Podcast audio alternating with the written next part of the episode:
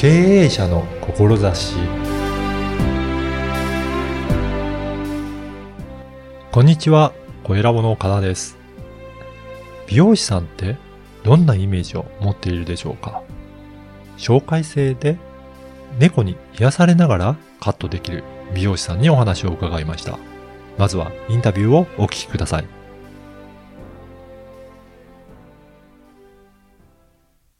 今回は完全紹介制サロンつむぎのオーナーである大島愛さんにお話を伺いたいと思います。大島さんよろしくお願いします。よろしくお願いします。あのー、完全紹介制のサロンということなんですが、はいなんか他のサロンさんとはやっぱり違うんですかね？そうですね。まあ、えっ、と、集客が、えーご紹介のみっていうところは、まあ他のサロンさんとはちょっと違うと思うんですけど、はい。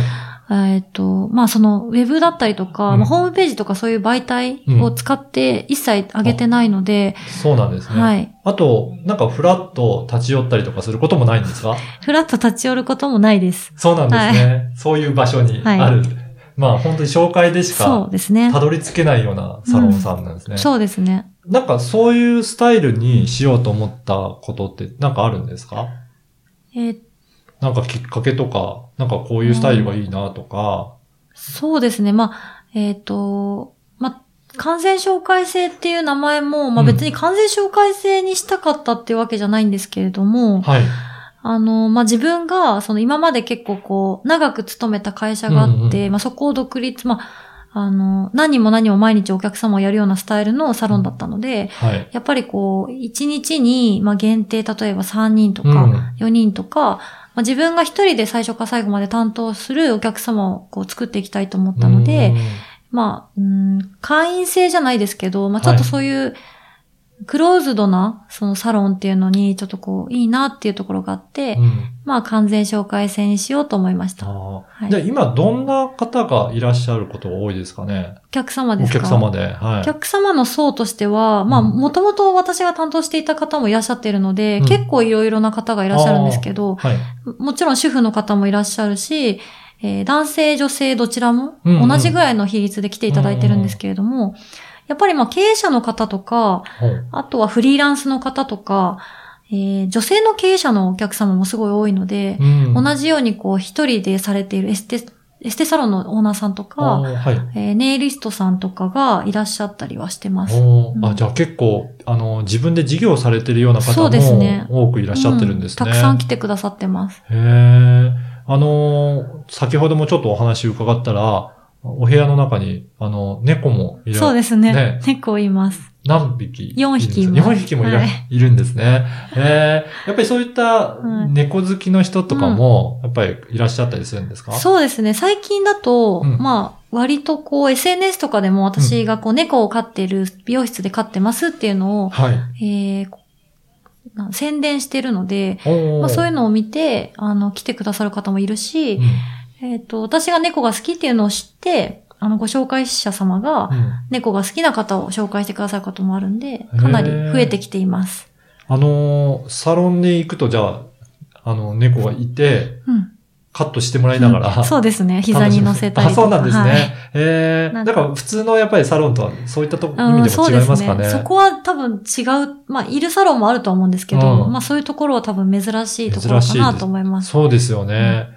もう今は本当にご自身で大島さん一人でやられてるんですね。そうです。うん。じゃあ本当にその方とお客さんとこの一対一で向き合うような感じでやられてるんですね。。そうですすね。へーあの、美容師になろうと思ったなんかきっかけとかはあるんですか？えっ、と、美容師になろうと思ったきっかけは、うんもともとずっと美容師になりたかったわけじゃなくて、えっ、と、すごい絵を描くのが大好きなのへで、もともとは漫画家になりたいなと思ってて、あそうなんですね。そうなんですよ。アニメとかすごい好きなんで、ただまあ、進路を決めなきゃいけないタイミングで、まあ両親からも、まあよく考えなさいとうん。言われ、まあ私もよく考えて、はい。まあその絵を描くっていうことはそこでちょっとまあ一旦、まあ仕事にするところじゃないかなっていうふうに思って、うんうん。まあでも絵描くのが好きでしたし、うん。デザインとかするのも大好きだったので、まあ服の仕事、アパレル業か、うん。まあ美容業か、まあなんかパティシエとかもちょっと考えたんですけど、まあ、はい。ケーキのデザインとか考えるの楽しそうだなって思ったんで、まあただ、じ、なんだろう、現実的だったのが、んその時私が頭の中に浮かんだのが美容師さんで、うんまあ一旦手に職だし、はいまあ美容業、まあ、学校行ってみようかなと思って、美容師さんにそのままななったっていう感じです。じゃあ結構クリエイティブな、うんなんか芸術的な感じのところも好きだったんですかね。そうですね。きっと多分そうだったんだと思います。うん今はちょっとね、あはい昔のことなんであれあですけど、そうなんですね。はい。でも、どうなんですか？美容師さんのスタイルとしては、あのーいろいろこういうふうにカットしてくださいとか、いろいろあると思うんですけど、はい。結構提案されるのか、なんかご希望に沿ったような感じでやるとか、なんかそういうのってありますか？そうですね。私は、えっと、どちらかというと提案型の方の美容師だと思うんですけど、もうお客様に似合う髪型っていうのを、うん。私から最初はこう新規の方特に提案させていただくっていうのが、結構スタイル、メインスタイルというか。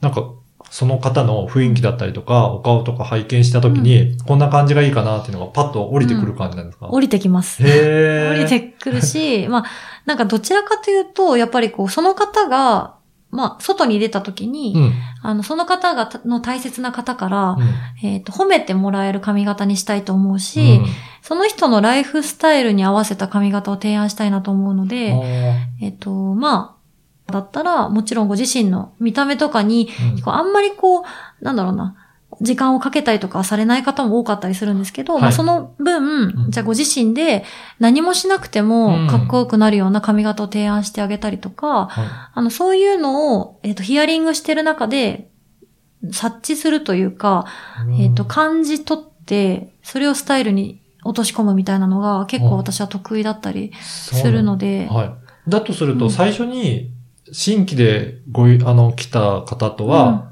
結構ヒアリングだったりお話しされてからなんですか？そうですね。まあ、シャンプーしながらとか、あーまあ、はい。はいなんか何かしながうんうん。ら、そのお話を聞くっていう形になってるので、特に30分使ったりとかっていうのはないですけど、うん。うん最初からその新規の方と距離をこう縮めたりとか、うん。何をこの人は一番求めてるのかっていうのを、こう、考えるのは結構得意だったりします。じゃあ、最初から、もうこのスタイルって決めるわけではなくて、うんいろいろ会話をあそう通ですねじて。どうしようかなっていう感じなんですかね。そうですね。そうですね。へー。でも、私も業界的に IT とかうん業界で、あんまり見た目とかにこだわりがあるわけじゃなかったから、ら、お願いしますって言って、はい言ってくれた方が逆に楽だったりしますね。そうですねうん。そうおっしゃってくださる方が多いかもしれないあです。ー IT 関係の方とかだと。うん。そうですね。うんあと、本当にスタイリング楽とうか、ん、そうですよね。ね、あんまり手をかけなくても、ね、それなりの格好になると楽だまあなと思う確かに。と、嬉しいですよね。そうですよね。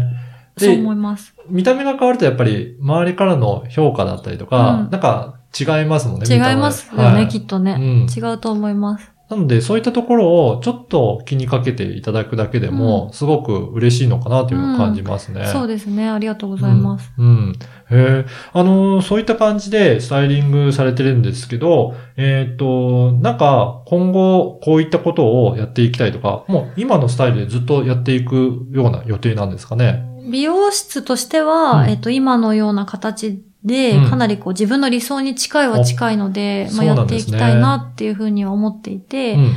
あとは、まあ別で私もこうやりたいことっていうのが最近こう見つかったので、んまあそちらの方も合わせて、うん。まあ美容師、美容業とはまた別に、うん。こう二つの軸でやっていけたらすごくいいなと思ってます。うん。じゃあもう、ある程度、今までも、えー、その、美容室の、まあ、会社として入ってきて、そこで経験を積んで、独立されて、で、そこである程度スタイルも今、確立してうん。きたっていう感じですかね。そうですね。確立してきているのかなっていう感覚はあります。おーだとすると、あんまり、えっ、と、まあ、経営者として、まあ、企業を大きくしたいとか、そういったことよりも、一人一人のお客様を丁寧に対応されてると、なんかそんなスタイルなんですかね。そうですね。なんか、やっぱりこう、すごく近いんですよね。その接客のスタイルがすごく近くて、まあ、ふうん。二人きりなんで、もちろんその距離は近くなるんですけど、うん。あの、どのお客様のことも覚えていたいし、はい。その、もともと結構その記憶力とかは多分いい方で、うん。結構覚えてたり、話の内容とかスタイルとかも結構覚えてたりはできてるんですけど、へなんか、自分と同じように年を取っていくので、お客様も。うんうんなんかその、同じように同じ、時間をこう過ごせる、共有できるお客様っていうのをこれからも増やしていきたいなっていうふうには思ってて。そうなんですね。はい。あの、お客様ごとにカルテとかもあるのかなと思うんですけど。カルテないんですよ。そうなんですね。カルテないとか言ったらダメかもしれないです。じゃあもうそこを感覚的にやられてるってことですか、うん、そうですね。なんか結構ぼ、もう覚え、カルって、まあ、もちろん、すごく細かい、うん。あの、中身っていうか、その、例えばカラー剤とか、はい。色の部分とか、そういうのは、あの、自分もメモに残したりとかうんうん。軽くしてますけど、うん。ちゃんとしたそのお客様のカルテっていうよりは、あの、自分の中でお客様のことをこう覚えてう、んうん。お話ししたりとかっていう感じですね。じゃあもう本当に一人一人と向き合って、で、そのお客様っていうことでもう記憶されてて、そうですね多分、そう、そうですね。なんかじゃあそういう接客とかもお好きなんですかね？うん、好きだから続いてるのかもしれないですけど。じゃあ、はいこれからもこんな、うんこのようなスタイルで継続されるっていうことですかね。そうですね。はこんな感じで。い。なんかいろいろ情報発信とかもされていらっしゃるんですかね。そうですね。はい SNS は何、う何個かはい。活用させていただいてます。ぜひ、あの、このポッドキャストの説明文にも URL を記載させていただきたいなと思うので、はいちょっと、おいしまさん、どんな活動されてるのかなってうん気になる方、あチェックいただいてもいいかなと思います。ありがとうございます。はい。ぜひフォローしていただければなと思います。どうもありがとうございます。はい。また、あの、次回も引き続きお話を伺えたらと思います。今回どうもありがとうございました。ありがとうございました。いかがだったでしょうか？サロンでもいろんなスタイルがあるんだなと感じました。そして積極的にご提案していただけるのがいいなと思いました。なかなか他人からどのように見えているのかって？気づきにくいと思いますが、そこをプロの目からアドバイスしてご提案いただけるのはありがたいことですね。次回も引き続き大島さんにお伺いいたします。ではまた次回。